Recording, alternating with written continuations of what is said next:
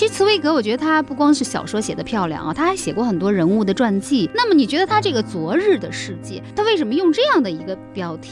他对世界他有点，后来他有点悲观失望。再说呢，他回忆他还是觉得最美好的是一第一次世界大战以前那个比较平和，起码在欧洲是比较平和，文化发达，大家周末都是去听音乐会啊。尤其在维也纳，你知道，他觉得那种日子再也不一去，再不复返。哦，他觉得整个他的后来对人类的命运啊，就他就彻底悲观失望了。所以为什么就是他他已经。到了这个巴西，生活已经很好了，很安定了。其实他恰恰他自杀了，他不是而且是跟他的太太两个人双双自杀，可见他对世界绝望到什么程度了。一九四二年二月二十三号，已经定居巴西的奥地利犹太作家茨威格和他的妻子，在他们位于南美的寓所中双双服毒自杀，并留下他生前最后一部作品。昨日的世界，在书中，茨威格引用莎士比亚剧作《新白林》的话：“我们命该遇到这样的时代”，来表达他对那个被两次世界大战所摧毁的昨日的怀念。尤其在维也纳，你知道音乐文化很发达，对，没错。虽然不算特别强的国家，嗯，但是呢，是属于那种很注重文化呀。他说周末，无论是有钱人、没钱人都去听那种夏天的那什么花园的公开的音音乐演奏会啊。完了就一起去喝啤酒啊，喝完啤酒就什么集体跳那个波尔卡呀。他觉得那种日子再也不一去，再不复返了。听众朋友，大家好。这里是山东经济广播小凤直播室，我是小凤。二零二零读书冬春榜今天继续推出非虚构作品榜单，就从上海译文出版社新近推出的茨威格精选集《昨日的世界》开始读起。我从未把我个人看得如此重要。以至于醉心于非要把自己的生平历史向旁人讲述不可。只是因为，在我鼓起勇气开始写这本以我为主角，或者确切地说以我为中心的书之前，所发生过的许许多多事，远远超过以往一代人所经历过的事件、灾难和考验。我之所以让自己站到前边。只是作为一个幻灯报告的解说员，是时代提供的画面，我无非是为这些画面做些解释。因此，我所讲述的根本不是我的遭遇，而是我们整整一代人的遭遇。在以往的历史上，几乎没有一代人像我们这样命运多舛。斯蒂芬·茨威格。当今世界拥有读者最多的奥地利籍德语作家，他擅长以冰冷的诗意书写隐秘的激情，被誉为打开弗洛伊德危险闸门的心灵捕手。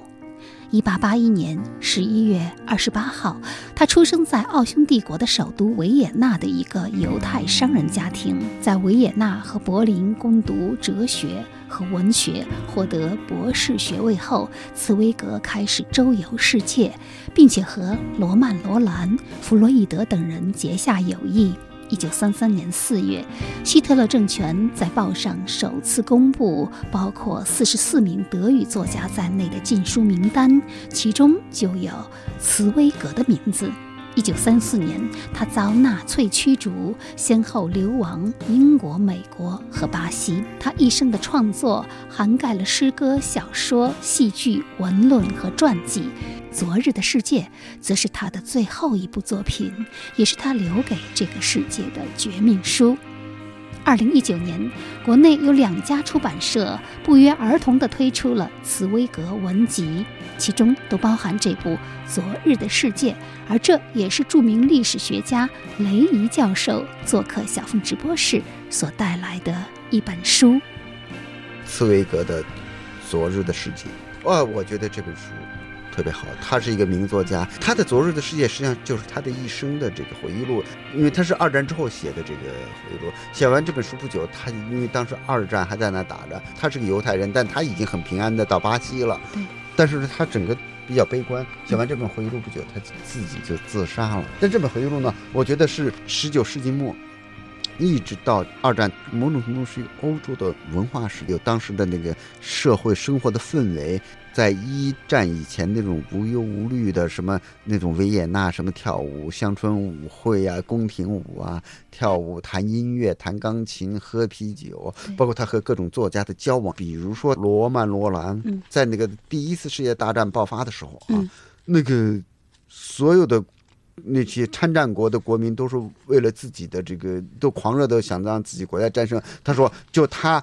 和那个罗曼·罗兰，呃，他们是主张要和平，不要打仗，觉得每个公民都要反对自己国家参战。我觉得这个主张就和当时的列宁就很接近啊。他们甚至于有有这样的一句话，说：“我希望我战败。”对对吗？他们为什么说出这句话的？但他们认为这次第一次世界大战没有谁正义不正义，就是这个。混战在这混战 啊，都是统治者为了争夺这个势势力范围，但是他面临着这个极大的压力啊，所有的都是都指着他们是卖国贼啊。他讲起罗曼·罗兰怎么样在法国面对着这种群情汹汹那种坚定，对那种冷静、那种理性的东西，我觉得在这本书里体现的也。那么他在里面。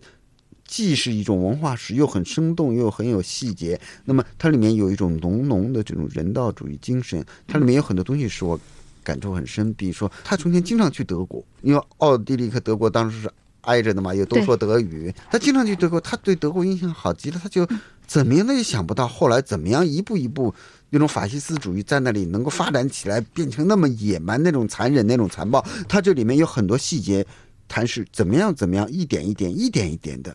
一整个民族都被希特勒所感染、所征服啊，走上这一条道路的，我觉得这个特别特别好，他写的很细致。我于一八八一年诞生在一个强大的帝国，即哈布斯堡皇朝的帝国。不过，在今天的地图上你找不到它，它已经不留痕迹地被抹掉了。我是在维也纳长大的，它是一座具有两千年历史。历经各国的首都，然而，在它沦为德国的一座省城之前，我却不得不像一个罪犯似的离开了它。我用我的母语所写的文学作品，在那里被焚为灰烬，这样，我也就不再有任何归属，所到之处，都不过作为一个陌路人，或者至多是作为一个宾客。即便在我心中。选择作为自己故乡的欧洲，自从他在同室操戈的战争中，第二次自取灭亡的把自己撕裂的支离破碎以后，也已经在我的心中消失了。和我自己的意愿相反，我成了理性遭到最可怕的失败和野蛮在这个时代的编年史上取得最大胜利的见证人。从未有过像我们这样一代人。道德会从如此高的精神文明堕落到如此低下的地步。我指出这一点，绝非出于自豪，而是含着羞耻。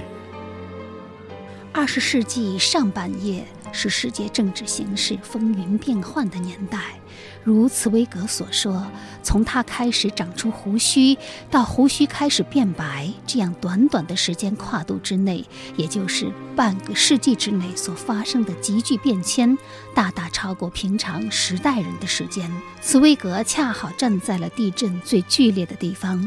他曾经在欧洲文化之都维也纳度过了自己丰富多彩的青年时代，随之又亲眼目睹了世界大战的残酷与无情。他曾经享受过最充分的个人自由，也亲身品尝了数百年来人类最大的不自由。出于一个知识分子的良知，即使是手无寸铁、无能为力，茨威格也仍然无法让自己置身局外。他觉得应该为后世留下这个时代分崩离析的真实图像，这既是他的义务，也是他无从逃避的责任。一九四一年上半年，茨威格便开始全力以赴地写作《昨日的世界》。他试图以自己的文字证明，强权与暴政固然能够剥夺一个人的人身自由，却永远无法剥夺他让自己的心灵自由飞翔的权利。就是这些这些历哎史的这种转折、转变，他其实一点点的都亲身经亲身历了。亲身经历啊。其中他还有一个他那个事儿，我还专门来写了一篇文章，就是说他曾经到印度旅行，跟他一起坐在船上啊，是一个这个。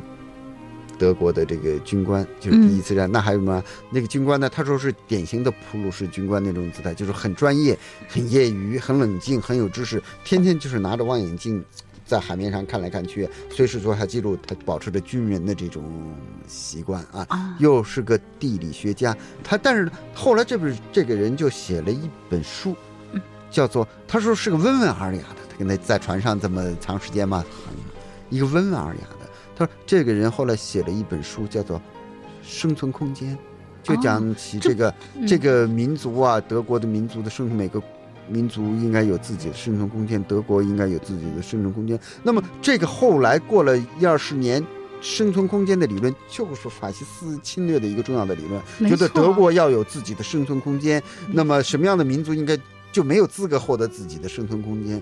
没错，呃这是一个很反动的理论反对啊，是纳粹的那种意识形态的支柱。来支柱，嗯所以我这个我觉得他当时那个他说那么温文尔雅的一个看着一个普鲁士军官那种啊，嗯，他能写出这本书，到后来起了那么重要的一个恶劣的恶作用劣的作用。嗯所以我曾经也写过一篇，我说知识分子都要警惕自己提出来的某种观念、某种观点，嗯有可能产生什么后果。对，这一点是我们作为搞所谓的搞学问知识嗯分子、制造观念的人应该警惕的。我觉得啊哈，包括那个戈培尔后来怎么样？他是纳粹的宣传部长，怎么样指挥那个德国的大学生去烧书？从马克思的到爱因斯坦的，乃至到这个茨威格的书怎么烧？包括他本人受到了怎么样的迫害啊？我觉得这是一个，所以我觉得。这本书有一种浓浓的这个人道主义精神，又充满了细节。他那个文笔好，你像他是个非常细腻的作家，对那个精神心灵的刻画是很细腻。没错你看他写过什么一个女人什么二一个陌生女人的来信，来信，一个女人一生中的二二十四小时你。说一个男的，他能写的非常之细腻，所以他对当时的文化、当时的那个社会氛围，嗯那个心灵描写是也是非常到位的啊，非常到位。我的儿子昨天死了，我们的孩子。现在我在这个世界上，再也没有别的人可以爱，只除了你。可是你是我的什么人啊？你从来也没有认出我是谁。你从我身边走过，你总是走啊走啊，不断向前走。曾经有一度，我以为可以把你抓住了，在孩子身上抓住了你。他一天天长大，他的眉宇之间，他安静时的神态，像极了你。可一夜之间，他就残忍的撇下我走，一去永不复。我又是孤零零的一个人了。比过去任何时候都更加孤单。你现在也许知道了，不，你也许只是隐隐感到我是多么的爱你。可是谁，谁还会在每年你的生日老送你白玫瑰呢？花瓶将要空空的供在那里，一年一度的在你四周吹拂着微弱的气息。而我轻微的呼吸也将就此消散。我写不下去了，亲爱的，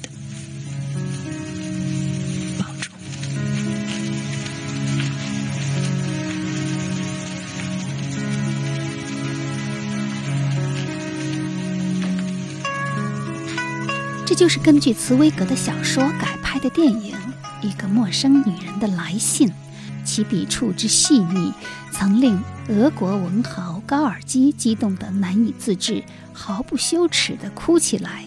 除了小说，茨威格的传记创作涵盖了巴尔扎克、狄更斯、托斯托耶夫斯基、尼采、斯汤达、列夫·托尔斯泰，几乎成就一部19世纪的欧洲文学思想史。人类群星闪耀时，更是人人必读之书。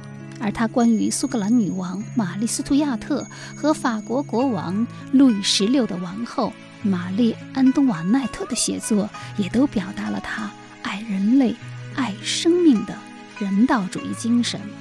而在昨日的世界里，他则将个人命运和时代融为一体，通过自己所经历的人与事，展示了他生活过的城市和国家的文化和生活风貌。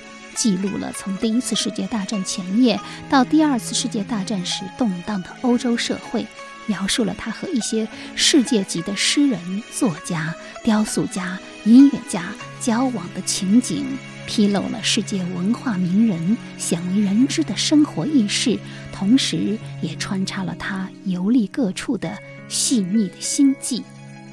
对，我看到好像你在一篇文章里也提到了，就是茨威格的一次俄罗斯之行，对对吗？就是一九二八年那会儿啊，就是好多人都去呃都去看那个地方，去看个究竟，去去参观、去访问啊。就很多人归来之后都发表了一些文章，但是茨威格好像是保持了一种很冷静、自己的很客观的一个看法啊。因为这个呢，嗯，因为当时呢，确实这个资本主义的。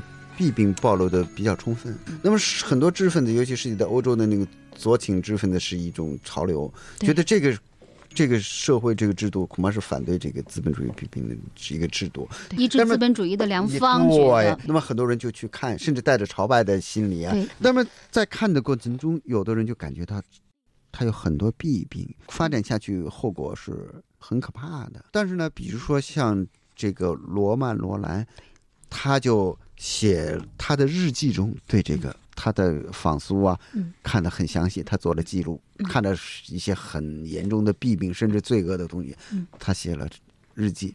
但他后来又觉得呢，自己的日记要公布出来，有人不太愿意公布自己日记。再加上他又觉得这种东西呢，好把对苏联的印象不好。从他感情上，他又不愿意说这个苏联的什么问题，有什么问题。所以呢，他就决定说，他死了之后还是多。几十年后吧，五十年还是什么才公布这个日记？但是呢，他反而他回来之后，他写的文章却是完全是赞美的。嗯，罗曼·罗兰又一直是知识分子良心的一面旗帜，一面旗帜。所以我就是说，他在某种程度，因为我刚才讲到罗曼·罗兰，比如说对于那种法国政府本国参战，他坚决可以反对，就全民都骂我是这个卖国贼，我都要反对这场战争，对，反对政府参战。但是他对苏联这个。他不愿意说，而且那个时候其实这个大清洗已经是搞得很残酷了啊，残酷了，对呀，对啊。那茨威格那么当时呢，茨威格开始还抱着一种好奇好奇的心理，但他访问了苏联一段时间之后，他也看到了一些弊病，但是他又觉得呢，也可能他这个我发现他还是比较谨慎，嗯，他说，但是我看到了弊病，毕竟我只是一个外来的访问者。究竟是怎么样？我拿不准，所以他只是写下来他一一件两件事，但是他回来就没有写那种赞扬性的文章。我觉得是知识分子应该有的某种这种谨慎和怀疑、警觉。警觉，他什么？他没有匆忙的下结论。对，他说我要看一看，是因为他收当时收到了一个小纸条，是吗？对，因为他去参加一个什么集会还是一个演出，完了之后他什么各种各样的把他们围得很紧，跟他们握手、拥抱、表示欢迎啊，这里很多，他也。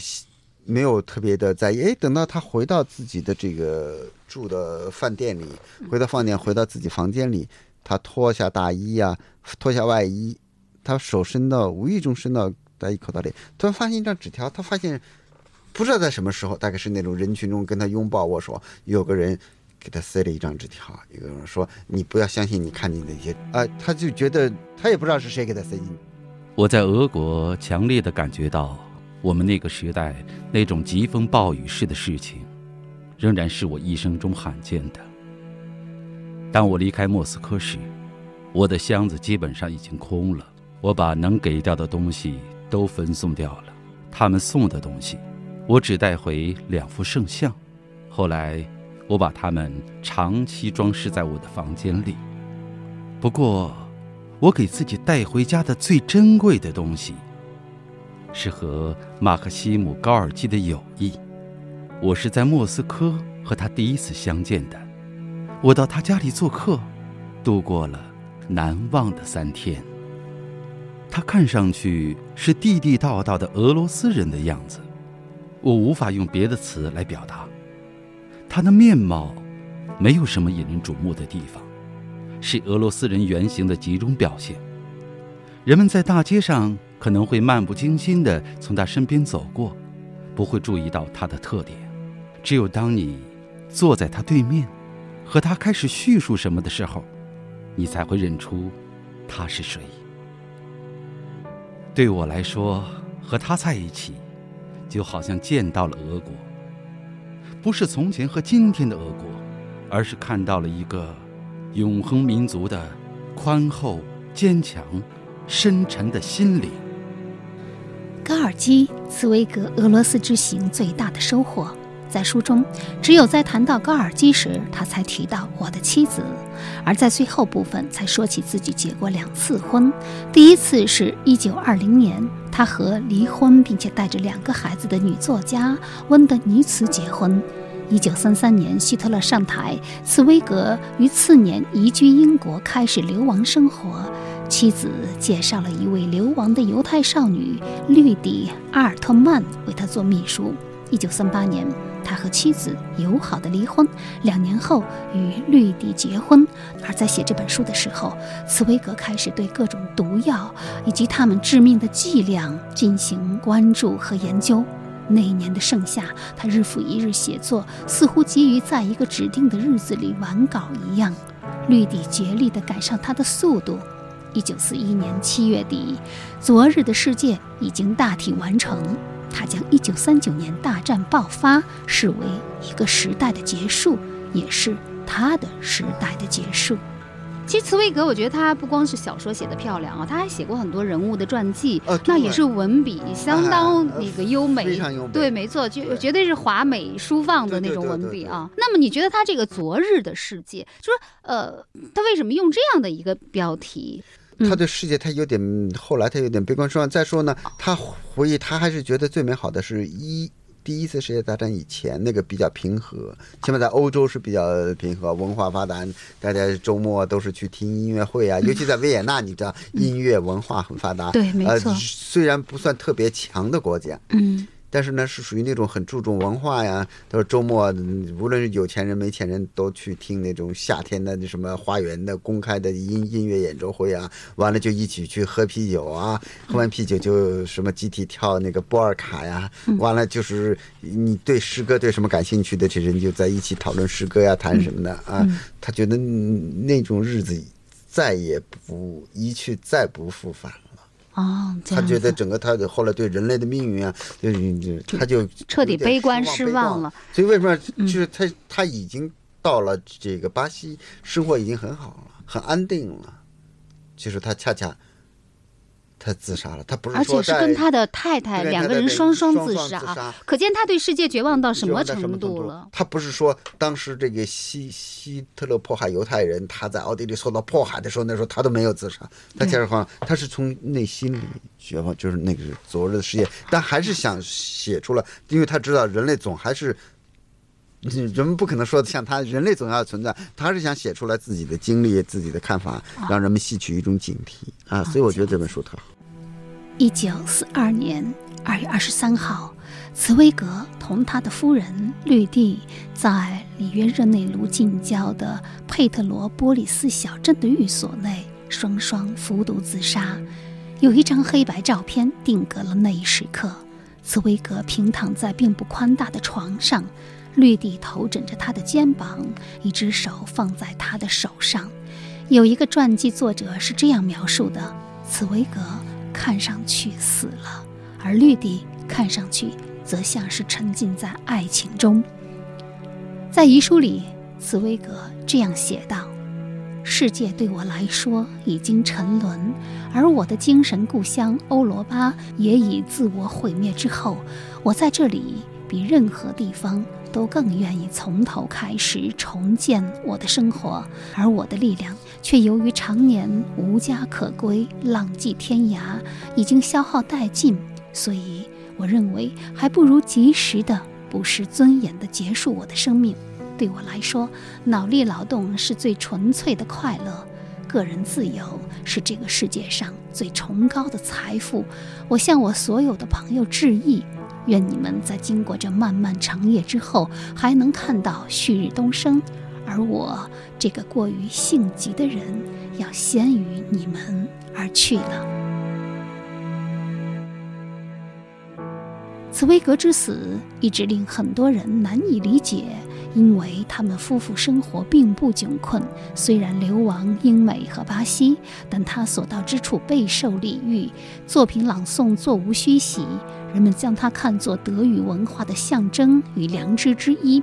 或许正是由于对人类的极度失望，以及在岁月面前过于无力的挣扎，茨威格才在已经逃过法西斯劫难，在远离战火的南美过着宁静舒适的生活时，毅然结束了自己的生命。四十年来，我把自己的信念的一切力量。都献给了这个愿望，实现欧洲的和平统一。我害怕人类互相残杀的战争，甚于害怕自己的死亡。现在，战争第二次发生了，我感到一生中从未有过的孤独。为了最后看一眼和平的景象，我又一次徒步下山，向那座小镇走去。他安详地沐浴在中午的阳光下。当我看到熙熙攘攘、五光十色的商店时，我在一片幻觉中重新看到了1918年的景象。那些商店被抢劫得空空荡荡，好像睁着眼睛凝视着我。我在幻觉中看到憔悴的妇女在食品店前排着长龙，哀伤的母亲。伤员、残疾者，从前在梦魇中出现的一切，又都像幽灵似的，回到了那天阳光灿烂的中午。我知道过去的一切又全完了，一切业绩化为乌有。欧洲，我们曾为他而活着的故乡，遭到了彻底破坏，远不只是我们自己的生活。有点不同的是，一个新的时代开始了。但是要到达这个新的时代，还要经过多少地狱和炼狱啊！这就是昨日的世界最后的一章，在经历了革命和激进。货币贬值和恐怖统治、瘟疫、疾病和政治流亡，以及他曾经亲眼目睹的各种群众性思潮，包括意大利的法西斯主义、德国的纳粹主义，尤其是那不可救药的瘟疫，毒害了欧洲文化之花的民族主义之后，茨威格说：“我也就势必成了一个手无寸铁、无能为力的见证人。”目击人类不可想象的倒退到以为早已被人忘却了的野蛮之中。为了不让昨日的悲剧重演，他写下这一切，以保持对昨日的世界惨痛而鲜活的记忆。骄阳普照着大地，战争的影子也将蔓延过我们那全部的时代，不再从我这里消失。可是不管怎么说。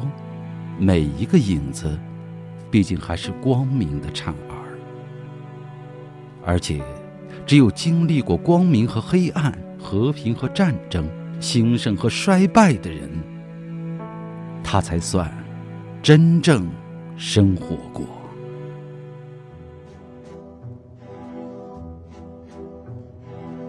在这里，我们阅读世界。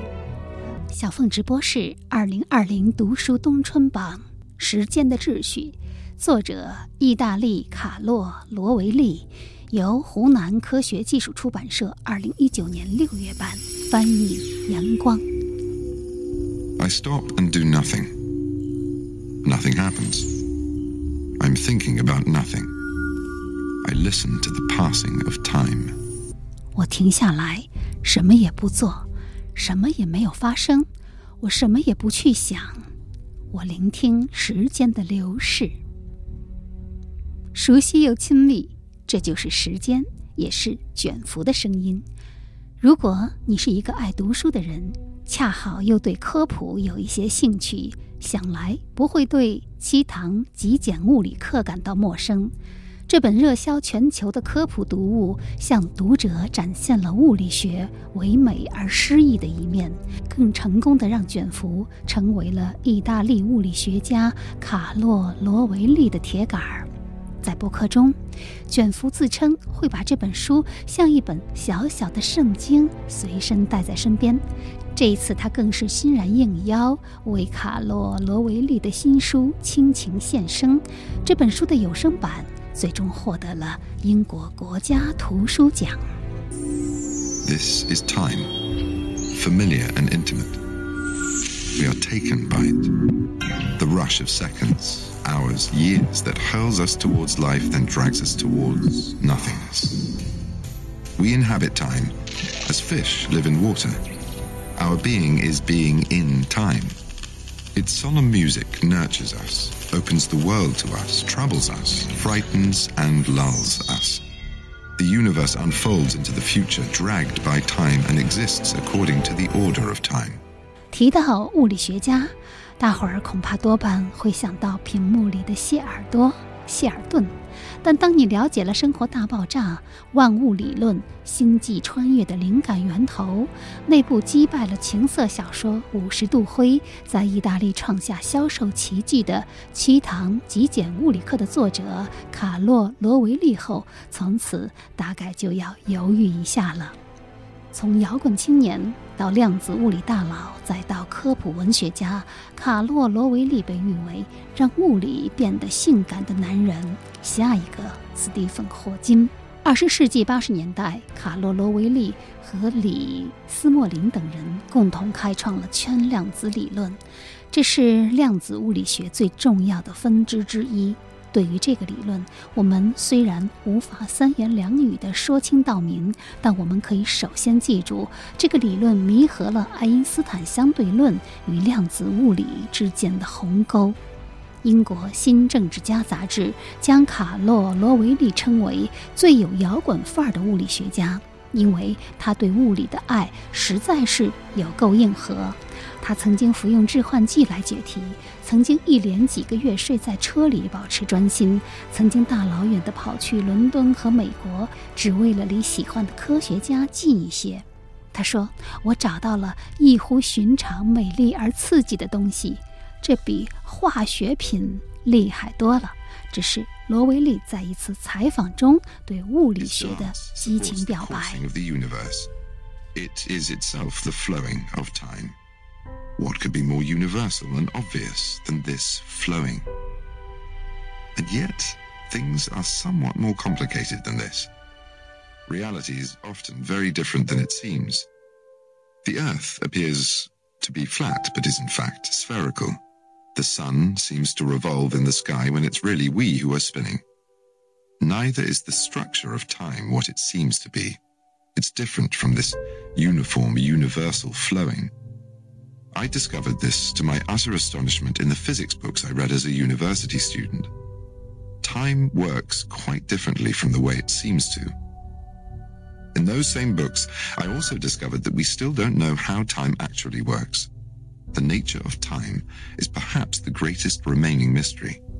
雪的白色消失了，绿色归来， 在旷野的绿草中，在森林的树荫下，春天空气的芬芳又和我们在一起。季节如此循环，消逝的光阴盗走光芒，传来讯息。不朽与我们绝无可能。暖风过后，必是严寒。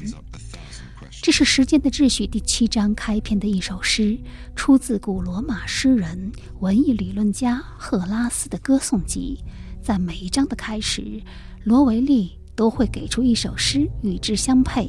在物理学家的身份之外，他还是一个素养深厚的人文主义者，在哲学、历史领域都有着深厚的造诣，出任过匹兹堡大学的历史和科学哲学教授，并出版过关于希腊哲人的专著。智慧的头脑，浪漫的心，赋予了他的写作一种迷人的魅力。地球看起来是个平面，实际上是个球体。太阳看似在天上旋转，但其实旋转的是我们。时间的结构也并不像它看起来那样，它并不是均匀统一的流动。罗威利在大学的物理课本中没有能够找到有关时间运行原理的答案，但他认为搞清楚时间的本质很重要，因为思维的本质。宇宙的起源、黑洞的命运、地球上生命的运行等等公认的伟大奇迹，一直在将我们拉回时间的本质。时间的本质也许是最大的未解之谜，但也注定是我们绕不开的话题。罗威利将此当做了他理论物理研究的核心。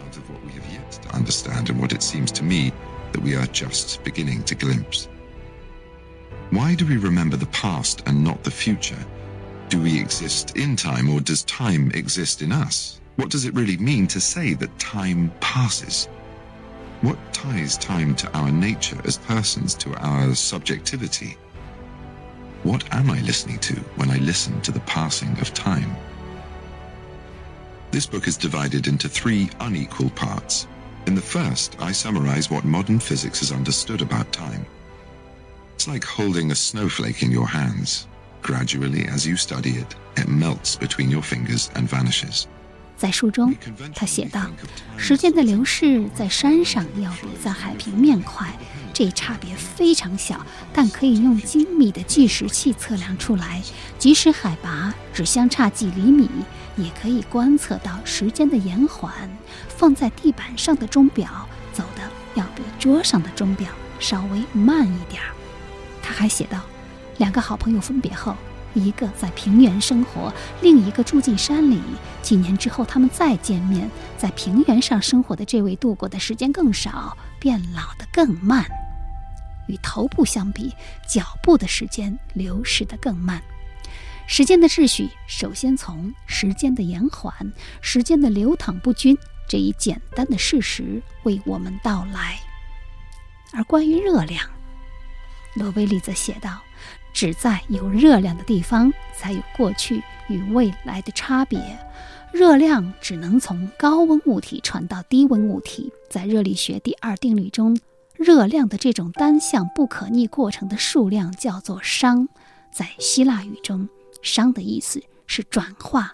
这是唯一一条能够把过去和未来区分开的物理定律，也是时间流逝的物理依据。”罗威利据此指出，从根本上推动世界运转的不是能量，而是低熵源，比如太阳。如果没有低熵，世界会在热平衡中休眠，既不会有过去，也不会有未来，一切。都不会发生。而熵之所以会存在，是因为我们只能以一种模糊的方式描述世界，它仅仅是我们模糊的视野无法辨别的微观状态的数量。所以，时间的流逝并不具有实在性，它只是过去某一点宇宙神秘的不可能性的模糊印象。In the course of time, the events of the universe succeed each other in an orderly way: pasts, presents, futures. The past is fixed, the future open. And yet all of this has turned out to be false.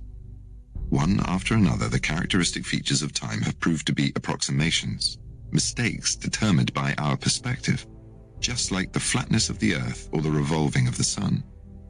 The growth of our knowledge has led to a slow disintegration of our notion of time. What we call time is a complex collection of structures, of layers, under increasing scrutiny in ever greater depth, time has lost layers one after another, piece by piece. 罗威里说：“时间既无知，我们都知道自己其实近视。 我们不是一个单独的实体，而是过程、事件、复合物，并且受限于时空。是视角、观念和记忆造就了我们，因为他们帮我们建立起了身份和统一性。为什么我们记得过去，而非未来？是我们存在于时间之内，还是时间存在于我们之中？我们说时间流逝时，它意味着什么？当我们倾听时间的流逝时，我们又到底在倾听什 Second 么？ part describes what we have been left with an empty, windswept landscape, almost devoid of all trace of temporality.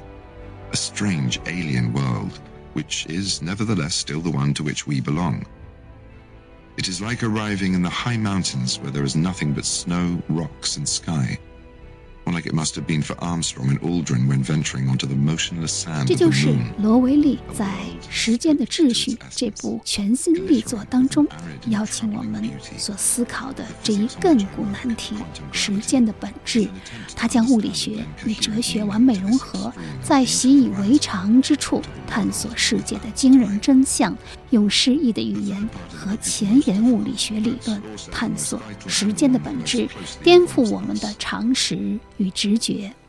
这是一趟返程之旅，朝向本书第一部分追寻世界基本原理时，丢失的时间就像一部犯罪小说，我们正在搜寻其中的罪犯，创造时间的元凶。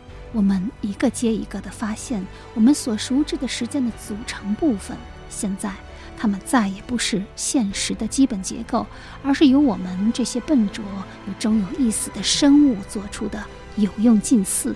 也许是我们的视角决定了我们是什么。 In a world without time, there must still be something that gives rise to the time that we are accustomed to, with its order, with its past that is different from the future, with its smooth flowing.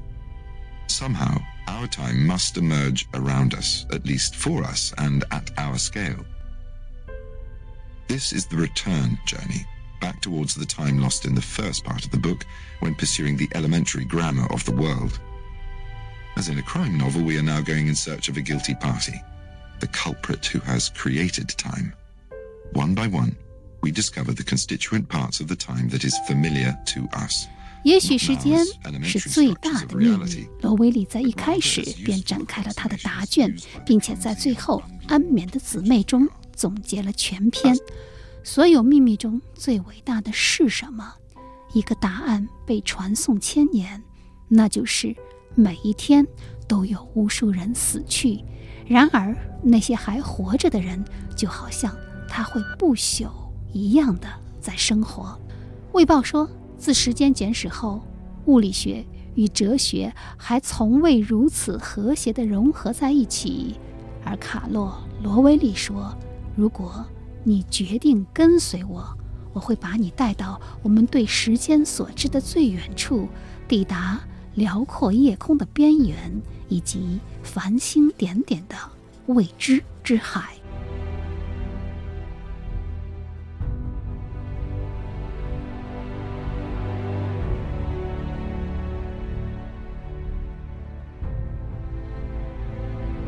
以上为您介绍的就是意大利科普作家卡洛·罗维利的作品《时间的秩序》，由湖南科学技术出版社二零一九年六月版。